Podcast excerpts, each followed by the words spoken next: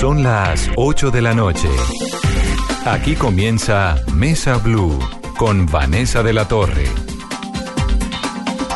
Son las 8 en punto, bienvenidos a Mesa Blue. Hace una semana en nuestras cuentas de Twitter y en la página digital de Blue, etcétera, comenzamos a preguntarle a la gente si tenía trabajo, qué esperaba del trabajo, cuál es su ambición laboral, qué sueña, qué quiere. La verdad es que las respuestas han sido tantas que nos han dejado verdaderamente atónitos y entonces decidimos en este programa tratar de darle una mano a los que están buscando trabajo, pero sobre todo darles soluciones y tratar de comprender qué es lo que está ocurriendo en este país, en Colombia, donde hay tanta gente que se queja de que no tiene trabajo, de que está preparada, de que el trabajo que tiene no lo hace feliz, que los jóvenes se quejan, los adultos se quejan, los ancianos se quejan. Es decir, es verdaderamente, Carolina, y lo que estamos viendo hoy, a mí personalmente me tiene muy impresionada. La tendencia número uno en Colombia es, Vanessa, yo busco empleo, y la gente escribiendo de todas las edades, con todos los cuentos, los que tienen experiencia, los que tienen educación. Por allá hay un señor que dice, yo tengo un doctorado y no sé qué hacer. Es decir, realmente queda uno muy abrumado. Vanessa, y es que es la preocupación más grande de los colombianos. ¿Y las quejas constantes cuáles son? Los sueldos que les ofrecen cuando van a pedir trabajo, que aplican en todos los portales, pero nunca los llaman, que están pidiéndole experiencia a los jóvenes de recién egresados, que la única experiencia que tienen son sus prácticas profesionales. Y la cifra, más de 2,3 millones de colombianos buscando trabajo en el país. La información más reciente que tenemos es la del DANE de junio, ¿no? Sí, este viernes sale la nueva cifra de desempleo en el país. Bueno, Angie Viviana Velázquez es la directora del Servicio Público de Empleo. Bienvenida, Angie. Muchas gracias Vanessa, realmente es un espacio valiosísimo y es una gran oportunidad para que muchos colombianos puedan conocer en qué consiste y qué hace el Servicio Público de Empleo en Colombia. Y cómo le ayudan a la gente. Sobre todo lo que quisiera después de este programa es que el que nos está oyendo diga, ah, caramba, yo puedo hacer esto así, o yo estoy fallando en esto, o mi hoja de vida no está bien en esto. Digamos, eso me parece que es importante. Daniela Acevedo tiene 25 años, es graduada de Finanzas y Comercio Internacional de la Universidad de La Salle y está buscando su primer empleo, Daniela, desde hace dos años, ¿no? Así es, Vanessa. Ahora nos va a contar su historia. Alejandro Durán López, pues es más preparado que un cumis, ingeniero mecatrónico. ¿Qué es eso, Alejandro? Eh, bueno, es una ingeniería donde pues básicamente se mezclan varias otras ingenierías, como es la ingeniería mecánica, la ingeniería eléctrica, ingeniería electrónica, ingeniería de sistemas. Y está buscando también empleo desde hace 15 meses. Iván Daniel Jaramillo es el director del Observatorio Laboral de la Universidad del Rosario. Voy a comenzar con Iván. Iván, buenas noches. Buenas noches, Vanessa, y para todos los oyentes. Iván, hay una inquietud que me ha estado rondando durante todo el día, pues porque la noticia económica es que el dólar está tan alto como nunca había estado, rozando los 3.500 pesos. ¿Tiene algo que ver el dólar tan alto que ha venido en incremento durante el último año con esto del empleo? Sí, tiene mucho que ver porque es que el empleo es un efecto económico que no puede simplemente ligarse a políticas y a leyes. Es decir, que eh, todos los factores que alteran el crecimiento económico son los que determinan que tengamos una mayor o menor tasa de empleo. Nosotros tenemos una tasa de empleo los primeros meses preocupante de dos dígitos. Eh, Estados Unidos está en tres, yo la última que vi era 3.8, 3.9. Eh, hay un desbalance muy grande allí eh, y tiene todo que ver porque, insisto, es que el empleo no tiene que ver con leyes, con reformas laborales para disminuir derechos, tiene que ver con el crecimiento económico y con la capacidad productiva de un país de generar la demanda de empleo que la oferta pues amerita, ¿no? Es decir, lograr que esas personas que están buscando empleo, que se escribieron al inicio del programa, pues tengan un lugar en donde optar para aspirar a un cargo y, con una buena, un buen acompañamiento, ojalá del Servicio Público de Empleo, pues puedan optar a esos cargos y sean aptos para ser seleccionados en un proceso de reclutamiento específico, ¿no? ¿Por qué el dólar afecta directamente la creación de empleo? ¿Qué tiene que ver los empresarios cómo contratan? ¿Qué tiene que ver directamente? ¿Cómo es? Expliquémoslo como para paradojas. Claro, para que la gente entienda de forma muy sencilla, pues justamente un dólar tan alto va a generar una, una afectación muy fuerte a nuestro aparato productivo, porque justamente toda la, importación, toda la, la oferta de bienes y servicios pues se va a ver afectada porque se va a encarecer. Entonces va a ser más difícil que el aparato productivo crezca. Y lo que necesitamos es que haya empresas que tengan suficientes puestos de trabajo para ofrecer. Pues la medida en que sea más costoso para, para un empresario colombiano importar eh, materias primas, etcétera, poder trabajar con, con la tasa de cambio tan alta, pues va a alterar toda la, la, ecuación, sin perjuicio de, de, todos los problemas que hay en la, en bolsa y en, en el sector financiero, de una tasa de, cambio tan alta que posiblemente va a generar unas diferencias en todas las inversiones que se han hecho previamente en, el mercado colombiano, ¿no? Iván, el salario mínimo aumentó en Colombia este año en un 6% más o menos, ¿no? Con una inflación que ronda el 3%, pero el aumento del salario mínimo en ese momento, en diciembre, cuando, pues como siempre ocurre, eh, lo anuncian, comenzó como a crear alguna incertidumbre que dijeron, no, el salario mínimo subió mucho, pues para los que ganan el salario mínimo obviamente pues no subió lo suficiente porque siempre hay una discusión muy grande ahí. Pero en relación con la inflación de Colombia, ¿ese aumento del salario mínimo tiene alguna consecuencia en esto que estamos viendo del desempleo? Sí, eh, hay muchos que asocian el tema del aumento del salario mínimo y el salario mínimo para algunos muy alto con la generación de empleo y la posibilidad de crear condiciones de trabajo. Lo que sucede es que es una discusión que es mucho más grande. Nosotros tenemos en medida una canasta familiar de 1.300.000 pesos. Nuestro salario mínimo es de 828.116. Luego es casi la mitad de lo que cuesta la canasta familiar. Mm, hay algunos problemas históricos de actualización del salario mínimo que uno no podría simplemente concluir y asociar con que el salario mínimo es el culpable de las tasas de desempleo que tenemos. Insisto, eh, los derechos laborales no son los culpables de que haya desempleo o que haya empleo. Los derechos laborales procuran cumplir la promesa de la Constitución de que en Colombia hay un trabajo decente. Que el trabajo que promete la Constitución no es cualquier ocupación, es un trabajo que tenga unas condiciones mínimas de dignidad, de vitalidad, de respeto de derechos, etcétera, que muchas veces no se cumple suficientemente y habría que partir de la idea de que el salario mínimo, si creció mucho o no y si contribuye a la inflación o no, tiene que estar relacionado con la capacidad de acceso a medios vitales de los trabajadores. Eso significa, para que se entienda muy fácil, pues por lo menos tener acceso a la canasta familiar, que es lo que por lo menos debería garantizar. Sí, que por lo menos pueda garantizar uno la comida, que creo que es lo más elemental, ¿no? Y lo otro es... Lo, otro es estas propuestas de ley tan constantes que hay. ¿Eso frena de alguna manera, implica en las decisiones que toman los empresarios a la hora de contratar gente? Por ejemplo, una propuesta por encima, la de eh, la prima extra, que está por ahí rondando. ¿De qué manera estas propuestas relacionadas con el trabajo impactan o tienen alguna, alguna implicación en las decisiones que toman los empresarios para contratar gente? Sí, el, trámite de la prima de la canasta familiar ha sido muy debatido en esa lógica, ¿no? En si eso generaría un incentivo para no contratar trabajadores. Pero es que, insisto, eso eh, en realidad es una prima que busca compensar esa falta de poder adquisitivo que señalaba para los trabajadores de salario mínimo exclusivamente, ¿no? Es una prima calculada con base en el salario mínimo, no con base, pues, al menos el lo que dice, no con base en lo que gana el trabajador eh, procura compensar esa pérdida por adquisitivo que tienen los trabajadores colombianos. Sí, pero suma, digamos, la contratación porque... no, eh, no de una relación directa. Ah, ok, porque cuando uno habla de empleo, pues habla de millones de empleos, ¿no? De unas cifras, y se imagina que la creación de empleo, exacto, tiene que, tiene que pasar por un montón o no de gente. ¿Qué tanto implica lo que ocurre en una casa, donde una persona tiene a dos personas contratadas? O digamos, uno por uno va sumando o verdaderamente las cifras del desempleo y las oportunidades laborales tienen que correr por cuenta de grandes empresarios? ¿O esto es un asunto de todos los colombianos que de una u otra forma podemos dar trabajo y tenemos trabajo? No, es un asunto de todos los colombianos. Es decir, yo en eso quiero ser muy claro. Nosotros tenemos 23 millones de ocupados.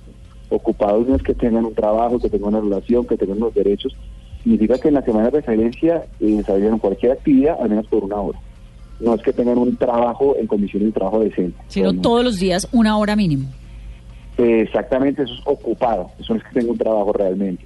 Ahora, es un problema de toda la sociedad, por supuesto, es un problema de la señora que tiene una señora que le ayuda en la casa y que tiene que reconocer unos derechos, por supuesto, pero eh, es que eh, el trabajo, como digo, no es una mercancía, no es comprar una chaqueta que la medida que sea más barata, pues voy a vender más sino que esto tiene unas connotaciones de dignidad, de trabajo decente, etcétera, pues que tienen que tener unos mínimos de garantías para que sea respetado, porque a todos nos interesa al final, Vanessa, pues que los trabajadores tengan capacidad adquisitiva. individualmente, pues claro, es un costo, pero yo necesito que la gente pueda pagar las corbatas que yo confecciono. No, que se mueva la economía, que se mueva todo, que pueda comerse algo, que pueda comprarse algo, ¿no? Porque entonces a quién le, a quién le vendo las hamburguesas o la pizzería, etcétera, por eso es, eh, la economía necesita que los trabajadores tengan capacidad de consumo para que crezca el consumo interno y por esa vía el aparato productivo pues se fortalezca, ¿no? Sí, eh, la cifra más reciente que tenemos del DANE Iván, es del 9.4% de desempleo Sí. en Colombia, pero el viernes sale una cifra nueva. Dentro del Observatorio Laboral de la Universidad del Rosario, ¿qué proyecciones están haciendo? Nosotros aspiramos que por el tema estacional, eh, ojalá se mantenga en un dígito, eh, pero creemos que lamentablemente eh, hay un tema preocupante ligado a esa cifra, y es la cifra de desempleo juvenil que normalmente duplica la del desempleo nacional general. Entonces hay que establecer, eh, y yo sé que el Servicio Público de Empleo lo está haciendo, hay que establecer canales prioritarios transitables para sectores especialmente vulnerables como los jóvenes, como las personas con discapacidad, como las mujeres, etcétera, que tienen tasas de desempleo superiores a las del promedio general, que ameritan políticas focalizadas de eh, incentivo en, en materia de políticas activas para contribuir a que estas personas encuentren finalmente un trabajo, no un empleo, Sí. sobre todo el tema de empleo juvenil es preocupante, no solo en Colombia, sino a nivel mundial, porque eso genera desempleo estructural. ¿no? En la medida que yo no consigo un trabajo, pues luego me van a pedir experiencia para acceder a un trabajo Y y pues no la voy a tener porque usted no da la oportunidad de ir acumulando experiencia, Uy, entonces se ¿por genera ese ciclo, círculo vicioso que impide que los jóvenes accedan a ese anhelado primer empleo, ¿no? Listo, ya volvemos. Iván no pudo venir a cabina, entonces nos acompaña por teléfono. Esto de los jóvenes, eh, Angie, pues es que es, lo que ocurre, por ejemplo, en Cuba, en Venezuela. En Cuba, que es durísimo, porque son cinco generaciones de jóvenes que no están acostumbrados a trabajar y es verdad, es decir, ver a una persona adulta que no tiene trabajo, pues es muy doloroso, es muy preocupante, pero ver a un joven sin trabajo es que le rompe a uno el alma porque es la construcción de sueño, la construcción de futuro, la construcción de nación es muy fuerte, que es lo que está ocurriendo en Venezuela, que es lo que ocurrió en Cuba durante tantos años. En las estadísticas, en todo este trabajo que tienen ustedes en, la, en el Servicio Público de Empleo, ¿qué hacen para darle trabajo a la gente, a los jóvenes en particular? Sí, acá es importante mencionar que este plan de desarrollo sí contempla una meta de colocaciones específicamente para jóvenes, cosa que no pasaba antes. Nosotros específicamente para jóvenes tenemos una meta de 627 mil colocaciones para el cuatrienio. Ustedes tienen, el proyecto de ustedes es 2.1 millones de empleo. ¿cierto? 2.3 millones. Punto tres millones de empleo. Cuando digo ustedes es la administración de Iván Duque. Sí. 2.3 millones de empleo, de los Sí. cuales 600 mil, De los cuales 627 mil van a ser jóvenes. eso es a finales de- del periodo. Exactamente. Pero ustedes recibieron el desempleo en cuánto? Pues lo que pasa es que nosotros, nosotros cuando recibimos en la unidad, la unidad no tenía metas de colocaciones ni desagregaba por poblaciones. Sí, entonces cuando nosotros llegamos lo que se hacía antes es que ahí se llevaba una cifra y unos indicadores específicamente de, de totales. Cuando nosotros llegamos nos, nos recibimos eh, que tenían en ese momento unas colocaciones para el año 2018 de 279 No, en el, el- el porcentaje de desempleo en Colombia en el 2018 era cuánto? Claro, en el 2017. 2017 tenemos las cifras comparativas eh, con el primer trimestre de este año que son las siguientes 8.7 en, En el 2017, 2016 8.9 2015. 8.2 2014. 9.2 y en Santos. 2010, que es más o menos. finalizando que el periodo. Uribe entrega el desempleo en Colombia en cuánto? 11.6 11.6.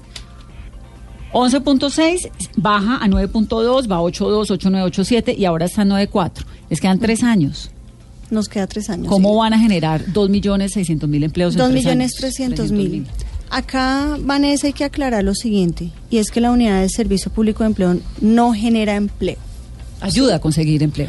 Lo que hace es ayudar a que se encuentre la oferta y la demanda y armonizar, que era un poco lo que hablaba la persona del observatorio. Y él decía, y nosotros ayudamos en las políticas activas, que, lo que hacen no es que nosotros generemos empleo, sino lo que ayudamos precisamente es ayudar a intervenir, por ejemplo, para las personas que se quedan cesantes y nuevamente que se reenganchen laboralmente. Es decir, que ayudamos de alguna forma a suavizar y que las personas vuelvan a insertarse a través de una intermediación efectiva. Entonces, eso es importante aclararlo. ¿Por qué? Porque a veces eh, a, a nosotros nos dicen, bueno, ¿usted cuánto empleo va a generar? Y nosotros lo que acá Bueno, nos, pero nos miden, estamos... miden el, el- el, digamos, tiene un impacto directo sobre el proyecto laboral del gobierno. ¿Sabe que es que es muy interesante, por ejemplo, lo que está pasando en Estados Unidos? Trump tiene una cifra de desempleo de 3.7%. Eso no se había visto nunca en la historia. Además, es un país de 350 millones de habitantes. Pues obvio, por eso es que el señor está con todo y los escándalos y la popularidad y todo lo que sea.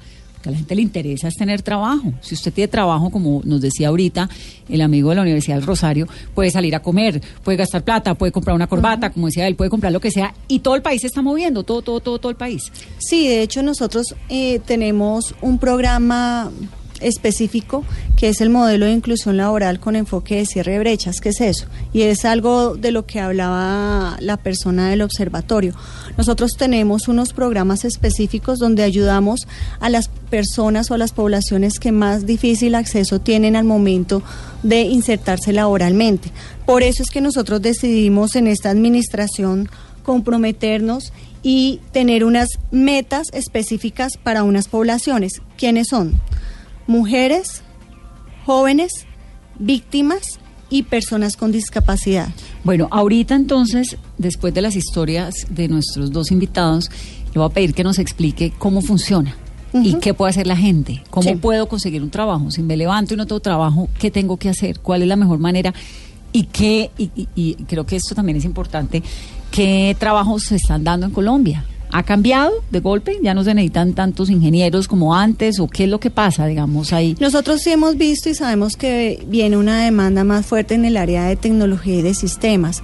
De hecho, por eso es que nosotros ahorita justamente desde la unidad se está realizando un trabajo de investigación en alianza con una universidad donde la intención es ver qué está pasando específicamente para ese sector y de alguna forma hacer una perspectiva laboral y poder decirle al sector educativo cuáles son las demandas y qué está necesitando el mercado, porque uno tiene que saber que, lo no es claro, exactamente. Nosotros, ¿cuál es la discusión de años atrás? La discusión es siempre que uno va a estos escenarios es que no hay esa articulación entre educación, entre sector trabajo, entre lo que piden entonces también los sector productivo. Entonces uno debe hacer ahí una triangulación y decirle, ojo, sector educativo, forme en esto que es lo que está demandando, Tecnología que es lo y que está necesitando. Y supongo que eso tiene que ver un montón con todo este boom tecnológico y digital que hay en el mundo. Exactamente. Pero si comienzan a estudiar ahorita, pues van a ser técnicos, claro, pero por etcétera, ejemplo, en unos uno- años todavía claro. se va a necesitar. ¿Ustedes miran Sí. proyecciones? Sí, de hecho, de hecho no sé si ustedes se han fijado, pero hoy en día, por ejemplo, en muchos colegios dan robótica. Y dan Sí. cursos de robótica. Y es Desde por los eso, cinco porque es una- años. claro, porque es que eso es una tendencia y hacia allá va el mundo. Ustedes saben que hoy en día una persona puede de pronto no haber ido a la universidad, pero tiene que saber manejar un celular. Cosas que se terminan, terminan siendo básicas de la vida cotidiana y de la vida diaria, pero que todos tenemos que asumir porque terminamos sumergidos en un avance tecnológico que o nos metemos o entonces quedo yo obsoleta y ni siquiera sé manejar un celular, cosas tan básicas como para comunicarme. Pero, por ejemplo, las carreras como derecho, eh, medicina, supongo que continúan vigentes, porque médicos Claro, sí o sí, todo el mundo, claro, la, pero la entonces, humanidad se enferma claro, pero entonces, siempre. claro, pero entonces tú qué ves, en vez medicina, pero entonces también ya eh, relacionan medicina, pero entonces también con algo tecnológico, entonces empiezan a ver también robótica desde la medicina.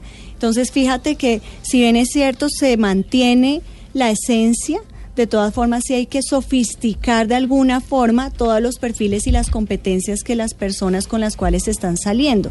Entonces ya hoy, hoy en día, eh, también desde, desde muchas profesiones, la intención es que eh, las universidades ajusten Suspenso, claro, ellos que, ellos ajusten el currículo de, de tal forma que las personas salgan con las competencias que es lo que, Que de lo que está pidiendo el mercado. Por Claro, ejemplo- además porque, por ejemplo, si se van a otro país donde ya operan a través de un robot, pero finalmente quien maneja ese robot es el médico, ¿cierto? Que es lo que uno ha visto, pues necesitan saber de robótica y necesitan saber ciertas a tener ciertas áreas específicas de tecnología. Entonces ellos se tienen que preparar porque hacia allá vamos todos. Caro, ¿cómo está el mundo en términos de desempleo? Bueno, ya puse el ejemplo de Estados Unidos, que realmente me parece tremendo. eh, lo tiene Donald Trump en 3.6%, 3.6%.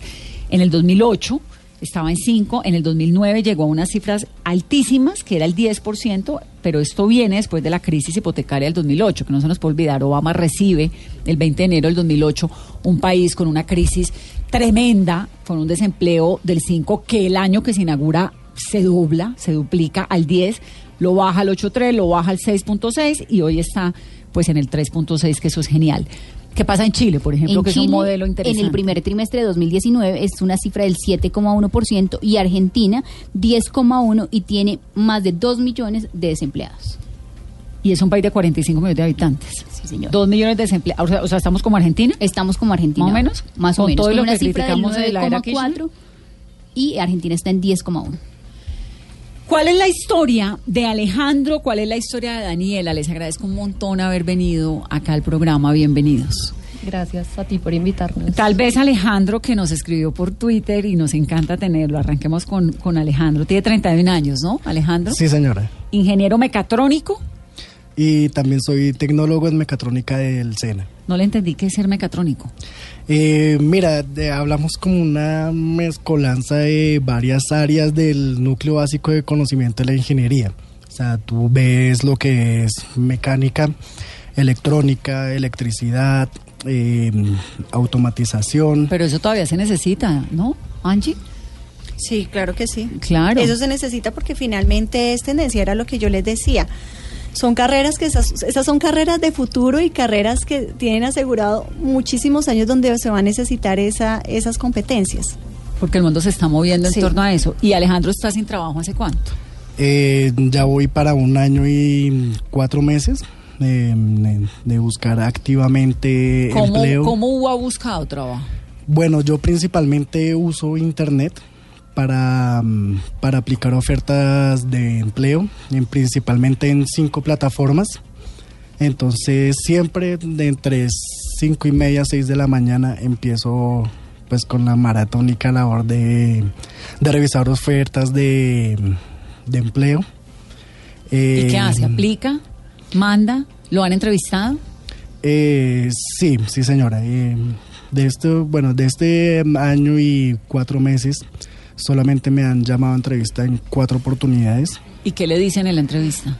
Pues mm, mira, pues eh, en- algunos sí te dicen a ti, o que el perfil que están buscando no, no, es se ajusta a lo que... Pero, ¿cuál es el perfil suyo? Digamos, usted, ¿qué, qué hace en una empresa? ¿Qué le aporta a una empresa? ¿Qué podría? Bueno, más que todo es para la parte de, mm, de mantenimiento industrial, la parte eléctrica, electrónica y mecánica de, de las máquinas que se usan a nivel industrial, las empresas manufactureras. Eh, también estoy en la capacidad de diseñar e implementar em, robots y maquinaria industrial, obviamente con su parte de automatización la parte también de electrónica y de control y electricidad de potencia y de control también. ¿Y el último o el más reciente trabajo que tuvo fue en qué, Alejandro? Eh, yo trabajé como mm, tablerista en una empresa, eh, la persona encargada de, mm, de fabricar los tableros eléctricos para, para mm, distintas máquinas o distintas empresas que lo, que lo requieran. ¿Tiene esposa, hijos? Eh, no, no señora, Es soltero. Eh, soy soltero. Y pues pasa por ahí que entonces la construcción de vida, digamos, usted, ¿de qué vive? Si no tiene empleo. Bueno, pues en ocasiones, pues no son todas las veces, eh, eh, recurren a mí compañeros de, bueno, ex, ex compañeros de la, de la universidad, amigos, conocidos o referidos que necesitan de pronto mm, realizar algún proyecto. Pues en este momento, pues, eh, pues bueno, la parte de, de la búsqueda de empleo, estoy trabajando en un pequeño proyecto. Y con eso soluciona un, un ratico la vida. Más o menos. ¿Con quién vive? ¿Vive con los papás? Eh, sí, yo vivo con mi mamá y, eh, mis- y dos de mis hermanos. Claro, porque mientras no tenga empleo, pues no puede vivir solo. Es, exactamente, pues la idea obviamente es empezar a, a, a compartir los gastos de la casa, ayudar en lo que se necesite, Claro, puesto que pues mis dos hermanos y mi mamá son los que prácticamente están... trabajando. ¿La mamá ese- qué hace, Alejandro? No, mi mamá es ama de casa. Es ama de casa. Sí, señora. ¿Y sus hermanos? Eh, bueno, mi hermana es profesora de ciencias sociales en un colegio. Eh, mi- uno de mis hermanos es, es jefe de línea en un centro de diagnóstico automotriz. Y, y ot- otro hermano, pues que ya no, él ya no vive con nosotros, él es trabajador social, trabaja en una IPS. ¿Y su papá? Eh, bueno, él, él vive en Santa Marta, él ahorita mm, está trabajando también allá, entonces Les ayuda. Sí, podemos decir que sí. Bueno. Sí, señora. Alejandro Durán López tiene 31 años, este ingeniero mecatrónico de la Universidad ESI. Tiene además una, es tecnólogo en diseño e integración de automatismos mecatrónicos del SENA y lleva 15 meses sin empleo. Joana Duarte es profesional de la unidad, se llama unidad especial, unidad de qué? Administrativa especial. Servicio Público de Empleo. Y usted es experta en hojas de vida. Bueno, yo soy psicóloga, eh, yo trabajo para la unidad y en este caso nosotros como unidad tenemos una red de prestadores que son nuestras agencias de empleo, que lo que busca la unidad del Servicio Público de Empleo es dar lineamientos a nivel técnico para poder que las agencias de empleo dentro de los diferentes servicios puedan atender a estos buscadores de empleo o a los empresarios Y que se acercan eh, a recibir el servicio. Entonces, miren, les voy a escribir la hoja de vida de Alejandro. Alejandro tiene una hoja de vida de una, dos, tres, cuatro páginas. Arranca contando, soy Alejandro Durán López, mi cédula, la matrícula, fecha de nacimiento, ciudad, dirección, teléfono, email, no sé qué, ta, perfil profesional, dos párrafos grandes donde cuenta lo que hace, lo que nos acaba de contar, pues muy reducido. Soy una persona responsable, dispuesto a trabajar bajo presión, con amplia capacidad en trabajo en equipo, atento al mejoramiento continuo, fácil adaptación de cambio, muy buenas relaciones interpersonales, tolerancia a la frustración, mejor dicho, él dice todo lo que puede eh, hacer. Soy experto en diseño e implementación de sistemas de automatización industrial, ta, ta, ta. Formación académica, su paso por las universidades, por el SENA, por su colegio. Conocimientos informáticos, ofimática, software, nivel de destreza, todo esto. Inglés, licencia de conducción tal, experiencia laboral y ahí arranca. Independiente, funciones, independiente, bueno, todo lo que ha hecho activos. Le voy a pasar esta hoja de vida a Joana, que es psicóloga y que sabe un montón, para que nos diga, que me parece importante, y para los oyentes, cómo se hace una hoja de vida. Y si esa hoja de vida, me perdona Alejandro que la coja como ejemplo, no voy a entrar en los detalles, Tranquila, no pero es para que la gente entienda, una hoja de vida tiene que ser una hoja de vida o tiene que ser una hoja de vida llena de información, con un montón de párrafos. Yo me tengo que vender como una persona que hago qué. ¿Cómo tengo que contestar una, una entrevista? Pásale esto. Eh, ya la tiene, Iván. Ah, ya la tiene. Sí, sí, ah, bueno, tengo. perfecto, listo. Entonces, Listo. Bueno, perfecto. Entonces, desde el Servicio de Orientación Ocupacional de las agencias de empleo, lo que nosotros buscamos es un poco mirar cómo está estructurada la hoja de vida. Primero, pues poder ser muy concretos en el perfil profesional, porque este va a ser, digamos, tu carta de presentación para el empresario, ¿sí? Entonces, el perfil ocupacional, ¿qué tiene que tener básicamente? Tu formación, tu experiencia y tus competencias. o sea, ¿sí? esta está muy larga. Está muy larga. Entonces, tiene que ser máximo cuánto líneas o sí, cuánto- tenemos que hacerlo muy concreto. En un párrafo, digamos, estaría muy bien. No podemos, digamos, en este caso hablar de muchas competencias, sino tenemos que ser muy claramente resaltar lo que has venido desempeñando en tus últimas experiencias o sea, laborales. todo esto, soy una persona responsable, dispuesta a trabajar bajo presión amplia, todo eso sobra. Sobra, exactamente. O sea, hay cosas muy puntuales que tenemos que hablar también en tercera persona porque te estás presentando hacia un empresario. Entonces, en este caso, si yo me voy, ingeniero mecatrónico de la universidad, puede ser ingeniero mecatrónico con experiencia de tanto tiempo y me he venido desempeñando en tales funciones. O sea, para resaltar específicamente lo que tú vienes haciendo Y lo que hacer. lo sabes hacer. Porque lo primero que va a leer el empresario en este caso es tu perfil ocupacional. Y al ver el perfil, específicamente él va a decir si cumples o no cumples con lo que están requiriendo en la vacante. Pero eso, perdón, eh, Joana lo tiene en el segundo párrafo, porque él dice, me especializo en diseño e implementación de no sé qué. Sí. ¿Sería más por ahí la Sería, cosa? exactamente, tendríamos que volverlo un poco más concreto. Sí, el porque él arranca sistemas de automatización industrial y robótica, domótica, programación de microcontroladores, Sí. programación no sé qué, lógica, diseño, manufactura, diseño, muy amplio. Muy amplio. Entonces tenemos que concretarlo. Una forma muy especial es lo que yo les estoy diciendo en este momento, irnos desde la formación, la experiencia e irnos a las competencias. O sea, es algo muy puntual que nos puede permitir resaltar la hoja de vida.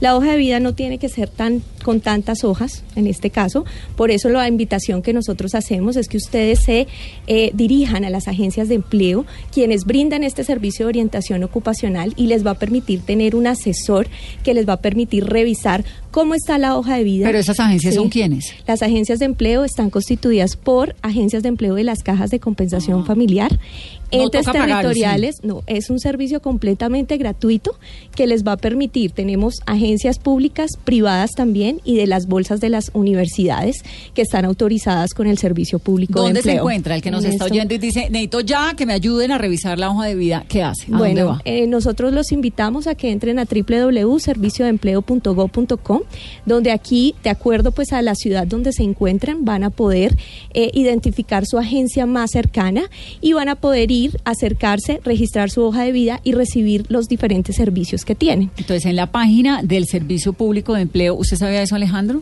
Sí, sí, señor. ¿Y lo ha hecho? Eh, no, en- no he tenido la oportunidad de.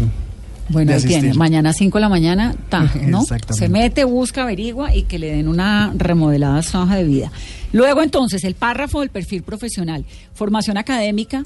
¿Qué tanto hay que poner en la formación académica? No, en este caso, digamos, él nombra la universidad, nombra pues en este caso en que está graduado, que es ingeniero mecatrónico, y los años. Sí es importante un poco revisar esos vacíos laborales en que a veces de pronto se evidencian en la hoja de vida. Entonces acá muy seguramente tú tienes que prepararte para enfrentar una entrevista laboral donde muestras la seguridad y te pregunten, bueno, tú eres tecnólogo en diseño, en este caso fuiste bachiller, ¿por qué duraste tanto tiempo de pronto para iniciar tu carrera como tecnólogo? ¿Por qué escogiste en este caso tu carrera como ingeniero mecatrónico? ¿Cuáles son tus intereses ocupacionales? Porque esto es algo importante que se, se recibe en la orientación Eso lo ocupacional. preguntan a uno. ¿Cuál es su interés? ¿Usted ¿Cuál para es qué su quiere este trabajo? ¿Qué quieres? ¿Para dónde te enfocas? ¿Qué quieres hacer? Entonces, eso es uno de nuestros servicios, eh, digamos, el valor agregado que tiene el Servicio Público de Empleo, que es que nos prepara para los procesos de selección y para las entrevistas y nos centra un poco en cuál es el mercado laboral que hay en este momento.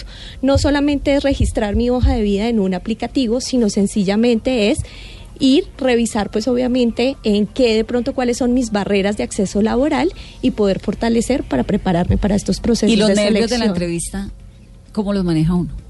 Bueno, nosotros eh, desde las agencias de empleo también hay eh, en esta orientación ocupacional que nosotros les comentamos, nosotros los direccionamos también a unos talleres de competencias blandas, que es que el orientador tiene la capacidad de identificar si estás muy nervioso en la entrevista, qué pasa con el tema de seguridad, cómo estás vendiendo tu perfil ocupacional y de acuerdo a eso te invita a unos talleres que son completamente gratuitos Para que se para que te prepares y para que puedas recibir estos servicios y en el momento en que tengas entrevistas, tú mismo vas a poder retroalimentarte y decirte en qué estoy fallando. Chévere, listo. Entonces, formación, ac- perfil, hay que resumirlo, Alejandro, formación académica resumida. Luego, conocimientos informáticos. Él tiene que meter todo esto, so- Microsoft Word, PowerPoint, Excel, Project, SolidWorks, Mastercam, que no tengo ni idea qué es, Eagle, Festo, no sé qué, Totally Integrated, no sé qué. Toda esa información que él sabe manejar la tiene que poner. Puede ser un poco más concreto. Más ¿sí? específico Más específico que- de acuerdo a los programas que estás eh, manejando, ¿sí? De acuerdo pues también al, al ese interés ocupacional que tú estás. Muy seguramente en alguna vacante que tú observes vas a encontrar que necesitan unos conocimientos específicos y unos manejos de programas específicos. Ahí. pone idiomas inglés, que pues es importante, pero licencia de conducción, ¿para qué? Para que uno sepa que el, el trabajo está directamente ligado a saber manejar. Eh, en varias ofertas de empleo eh, eh, bien o como requisito o deseable que uno tenga una licencia de conducción, ya sea para servicio particular como para servicio Eso le suma público. puntos. Ujú. ¿Sí?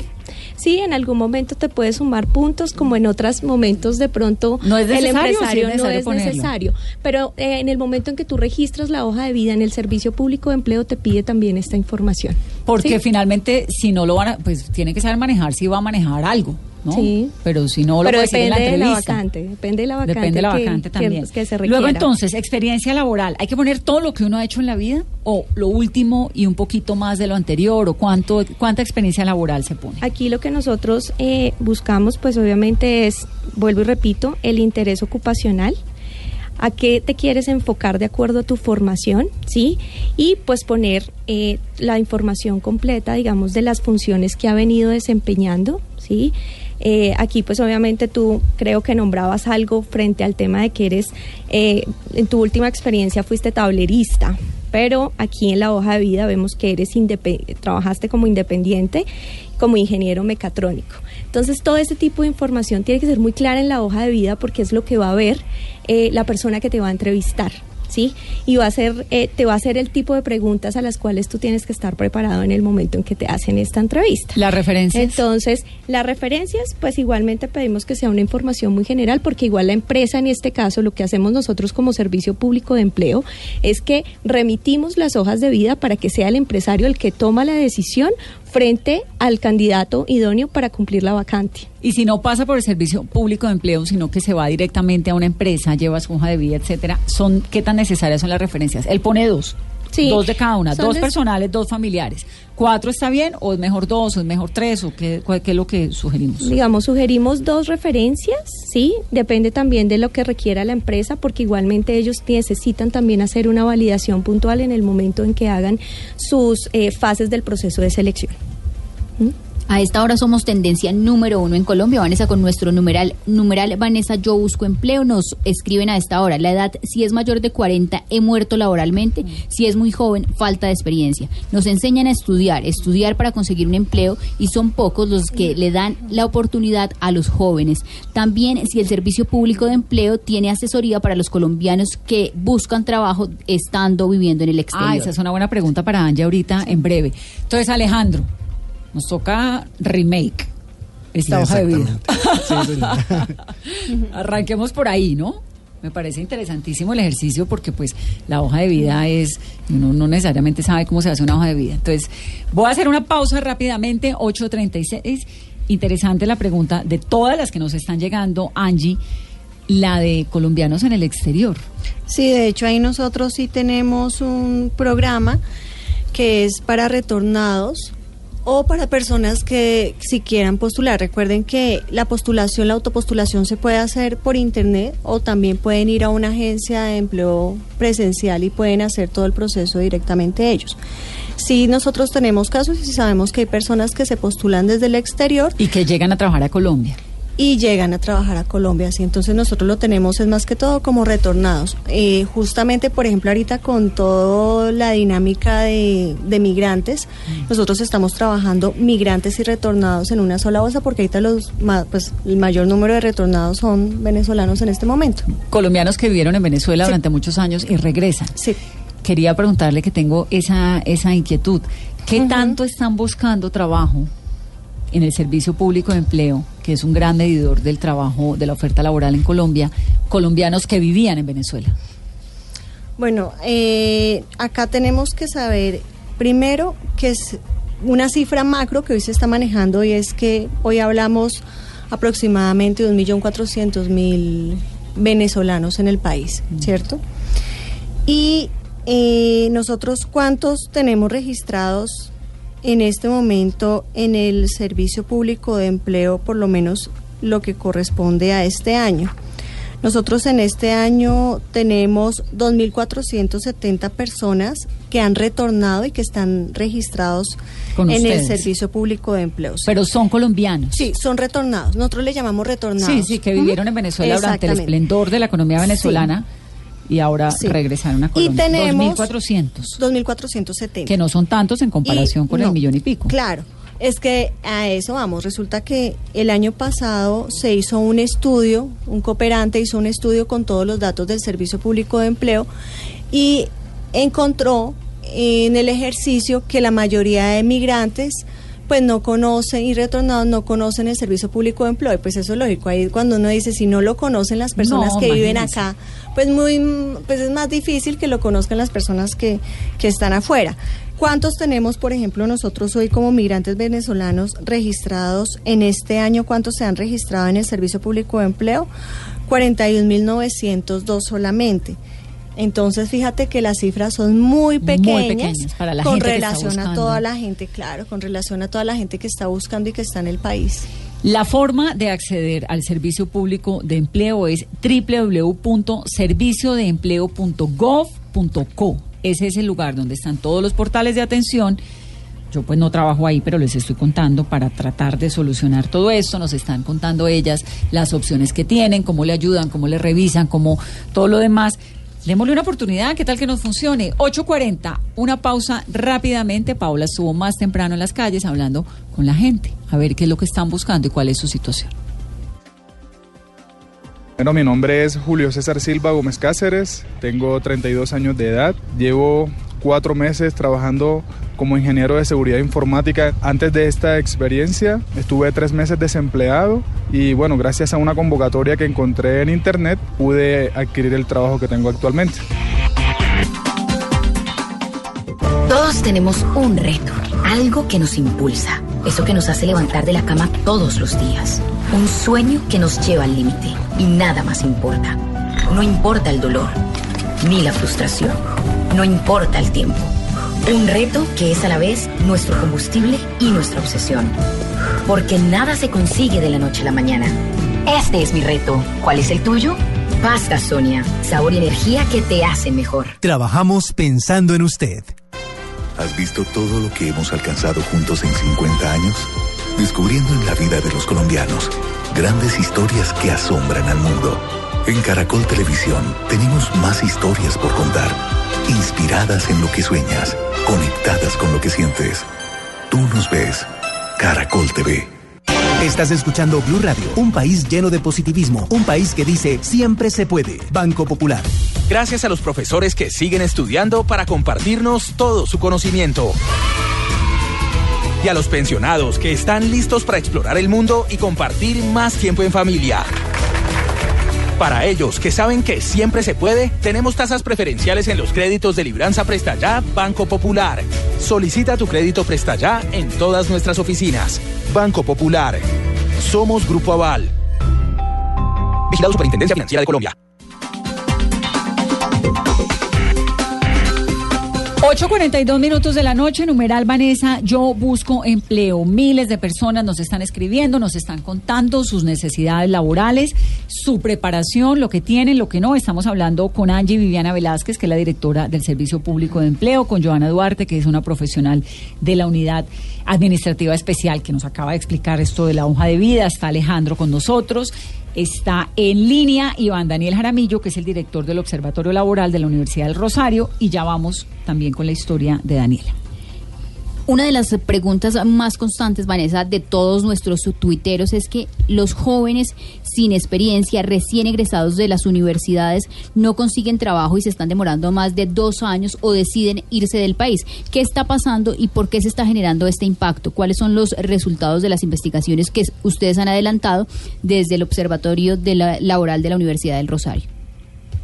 Sí, como advertía en la, anterior intervención, es la problemática mundial del desempleo juvenil eh, siempre está muy ligado al tema de, como lo decía la señora directora del Servicio de Empleo, a la ausencia de conexión entre el mundo educativo y el mundo laboral, porque no se forma suficientemente a las personas para el trabajo.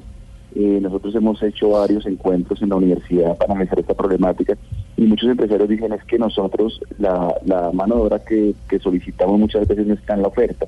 Entonces hay trabajo pero no hay suficiente oferta en muchas ocasiones y eso genera pues disfuncionalidades del sistema que genera eh, justamente estas altas tasas de desempleo juvenil.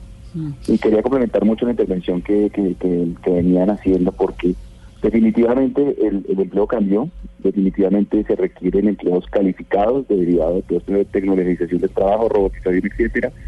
Se ha calculado según la OIT que más de 75, mil, 75 millones de empleos en el mundo van a ojalá transformarse, no incluirse, en función de la digitalización de muchos empleos.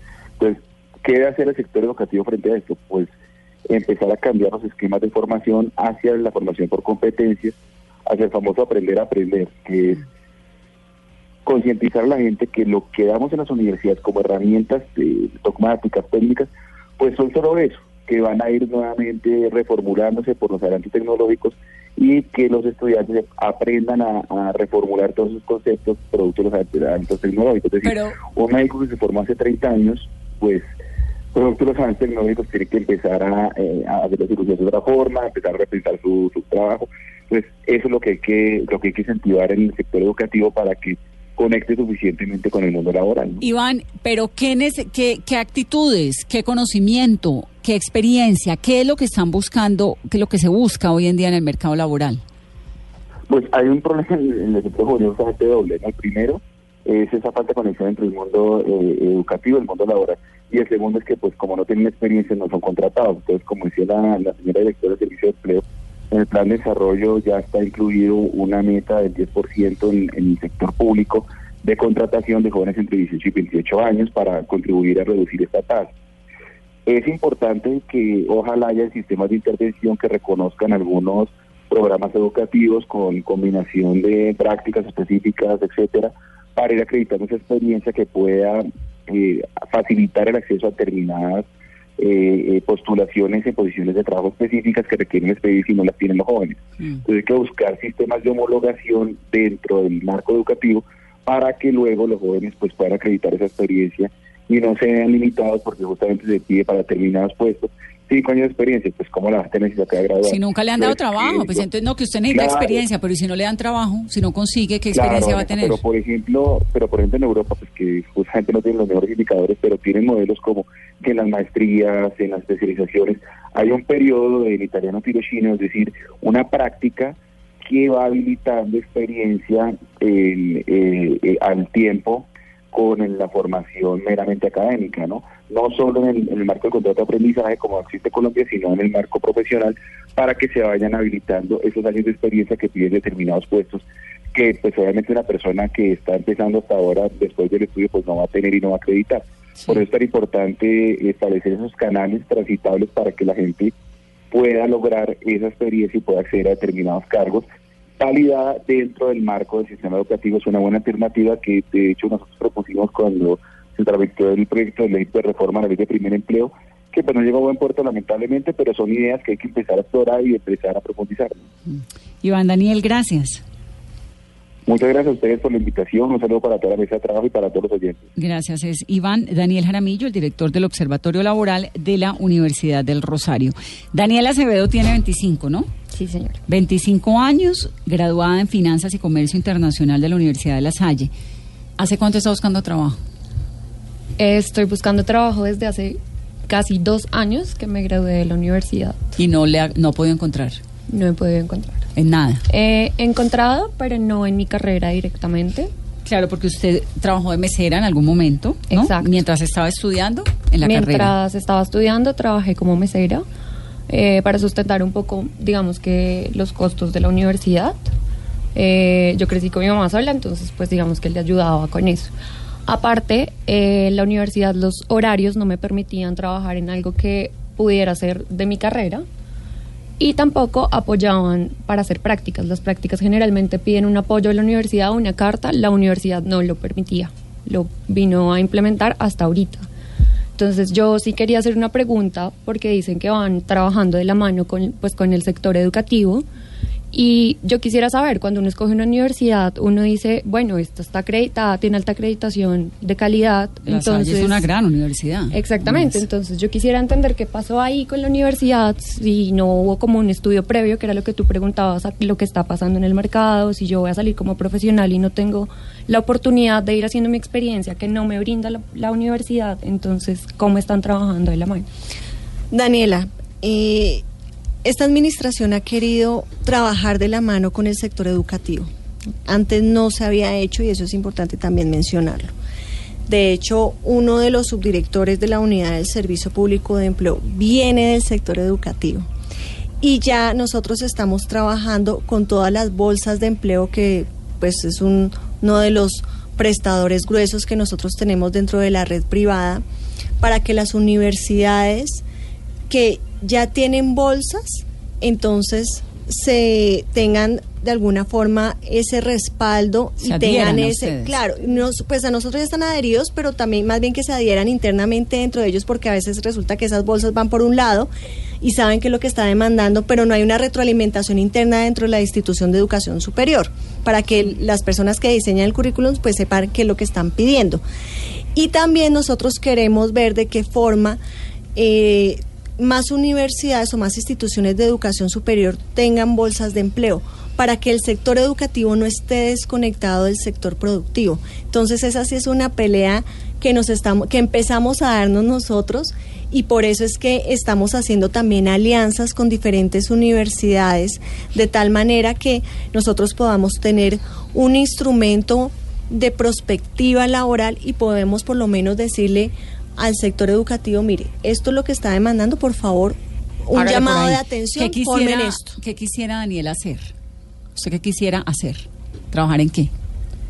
A mí siempre me gustó más la parte de comercio internacional. eh, tiene mucho de mercadeo, estudios de mercado, eh, todo lo que son exportaciones, importaciones, saber, digamos que entender un poco la problemática que hay ahorita a nivel mundial. Eh, O sea, usted me- quisiera trabajar en el Ministerio de Comercio Exterior. Proexport, una cosa así. En Proexport, de hecho, en. Procolombia. En Procolombia, sí. Ahí pasé mi hoja de vida hace muchos meses, pero pues tampoco. ¿Y la entrevistaron o algo? No. Nada. Daniela es graduada en Finanzas y Comercio Internacional. Sí, yo, lo único que se me ocurre a mí, pues porque obviamente ese no es mi campo, es Proexport. Sí. Pero ¿qué más? ¿Qué más? Deme más ideas. Sí, pues de hecho en cualquier empresa puedes trabajar en la parte de exportaciones o importaciones, ya sea de bienes o de servicios. Eh, el pro- la problemática que yo encontré y la barrera que encontré para desempeñarme en ese campo es que siempre piden recién egresados con dos años de experiencia. Y usted no tiene experiencia. Entonces No soy en recién eso. egresada, pero no con años de experiencia y generalmente los de la Universidad de La Salle terminan en, en zona franca. ¿sí? Terminan trabajando en zona franca. Pero es- mire, Daniela, uno ve su hoja de vida y arranca. Primer trabajo que tuvo, pues fue el de mesera que nos contó. Sí. Luego tiene segunda jefa de comedor. Eso es una escalera más. Sí. ¿Verdad? Luego la tercera, encargada de punto, también en, en el negocio de comidas. Sí. ¿Por qué no siguió de golpe subiendo por esa misma, por ese mismo camino? Bueno, esa pregunta que tú me estás haciendo me la hicieron varias personas, varias psicólogas cuando me entrevistaron. Yo entré al mundo del, pues, de la gastronomía fue cuando estaba en la universidad. Era como lo único que me permitía por el horario porque trabajaba en las noches. Luego el último trabajo que yo conseguí, que ya fue como encargada de punto, este fue ya cuando me había graduado, fue hace pocos meses. Eh, y pues digamos que a raíz de que vieron mi hoja de vida, eh, les gustó mi perfil. Pero no es lo que yo quiero para mí, no es para lo que yo me Usted no formé en la quiere universidad. trabajar en el sector gastronómico, usted lo que quiere es trabajar en comercio exterior. Exacto. Es lo que estudió. Eso fue lo que yo estudié y eso es en lo que me quisiera desempeñar. Y la hoja de vida, Joana, pues es Mm. una hoja, ¿no? Sí. La de Sí. ella de golpe está más articulada en lo que se requiere de una hoja de vida. Bueno, ahí es, digamos, también como las recomendaciones que le hicimos a Alejandro, es, Daniela, el perfil hay que fortalecerlo más, ¿sí? En este caso hay que incluir mucho más el tema de tu formación, ¿sí? Formación Eh, académica, la usted no tiene formación experiencia en lo que académica, quiere, ¿cómo va a poner? Pero, digamos, desde el Servicio Público de Empleo nosotros hacemos también algunas sugerencias o recomendaciones. Es cuando es un primer empleo, efectivamente la pregunta que tú estabas haciendo y es cuál es tu interés ocupacional. Si te das cuenta, tú nos estás diciendo me quiero enfocar en la parte de comercio internacional. Entonces, sería también bueno un poco en ese perfil ser un poco concreto, pero enfocarte que tu interés está enfocado en el comercio internacional. Eh, igual, hay algo, digamos, muy positivo en la hoja de vida que analizábamos y es, al estar encargada eh, de un punto... eh, de un punto, aquí tú tienes exactamente en un restaurante, aquí pues tuviste un- dirección, manejo y capacitación de personal, gestión y rotación de inventarios y proveedores, eh, pagos y flujo en efectivo, o sea, ese tipo de cosas pues tú la puedes asociar también con tu formación. ¿Sí? Y es algo que hay que empezar a resaltar. Entonces aquí también la invitación es cómo te preparas para esas entrevistas laborales y cómo vas a vender tu perfil ocupacional para que sea atractivo para ellos, ¿sí? Entonces, es organizar más tu perfil ocupacional, igual el tema de formación, como no tenemos experiencia, podemos enfocarlo un poco al interés ocupacional y resaltar el poco, las competencias. Acá tú nombras en tu hoja de vida, vemos mucho las competencias, pero nos hablas en un lado de habilidades, en otro lado nos hablas de otras competencias en servicio al cliente. Entonces hay que enfocarla más.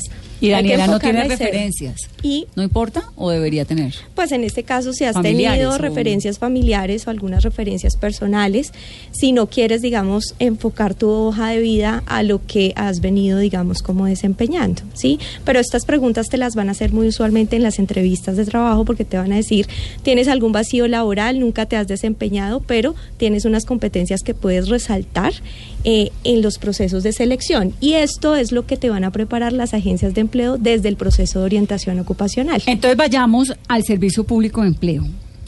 No me está quedando muy claro y no quiero terminar el programa, directora, sin que me quede claro cómo es que funciona. Yo me meto ahí a la página y luego qué pasa con esa información que yo pongo ahí. Bueno, cuando se auto, cuando hacen una autopostulación, entonces efectivamente ustedes ven una vacante y se postulan en la vacante pues que a ustedes les parezca interesante y que ustedes consideran que cumplen con los requisitos. Pero ustedes también, y nosotros recomendamos, acérquense por favor a una agencia de empleo más cercana de su domicilio. ¿Por qué? Porque de pronto la persona se autopostula y no sabe que no cumple todos los requisitos o que su perfil aplica es para otra vacante. Entonces, si en cambio, si ellos van, reciben esa atención que de la cual está hablando Joana. Personalizada. Claro, es personalizada y completamente gratuita. Entonces, ¿cuál es el proceso? Y Llegan. hay mucha gente porque es que las del SENA van 500 personas y hay 50 vacantes. No, ya les, ya les cuento. Nosotros tenemos en este momento una red de prestadores donde tenemos 251 prestadores en todo el país con 731 puntos de atención a nivel nacional. Esa red está compuesta por públicos y privados.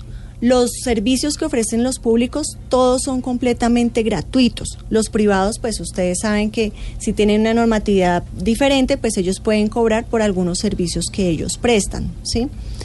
Dentro de los públicos, y Joana les comentaba un poco quiénes están. Efectivamente está la Agencia Pública de Empleo del SENA, está, tenemos entes territoriales, algunas Alcaldías, alcaldías, como por ejemplo acá en. Bogotá, que la alcaldía de Bogotá tiene agencia de empleo, y tenemos una sola gobernación. Y las cajas de compensación, la del Atlántico. Magdalena. A la del Magdalena. La Sí, la del Magdalena. Magdalena. Y, eh, y tenemos todas las cajas de compensación que tienen las agencias de empleo. Todos estos servicios son completamente gratuitos y es importante algo. Estas agencias públicas cuentan con una herramienta que se llaman unidades móviles. ¿Qué, qué son?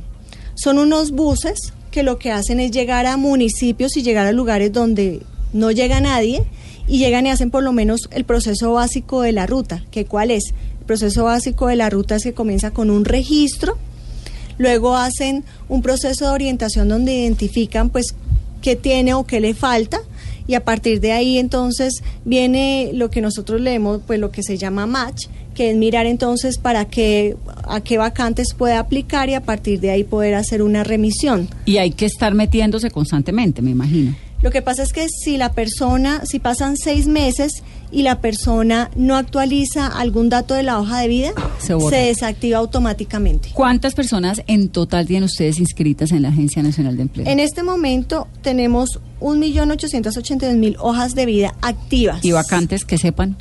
Y vacantes, a hoy tenemos 271.146 vacantes. Bueno, pues a- es una opción, ¿no? A buscarla.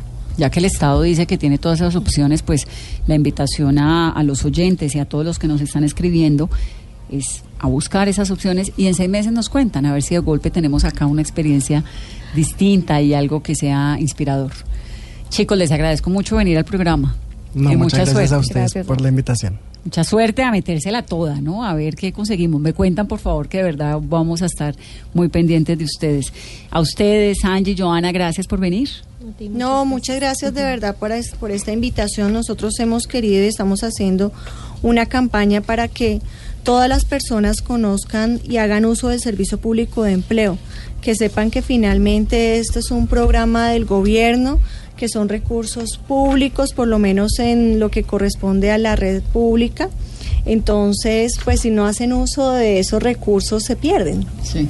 No, y, Entonces y- sí es una lástima. y a, y a ayudarle a la gente que está buscando trabajo. Si la meta del gobierno Duque son dos millones trescientos mil empleos para cuando se acabe el gobierno, quedan tres años para conseguirlos. La página, Caro www.serviciodeempleo.gov.co donde deben registrar su hoja de vida y consultar las vacantes disponibles. 8.59 minutos de la noche. Viene Flavia con su agenda en tacones. A ustedes que tengan una muy feliz noche y gracias por acompañarnos en Mesa Blue.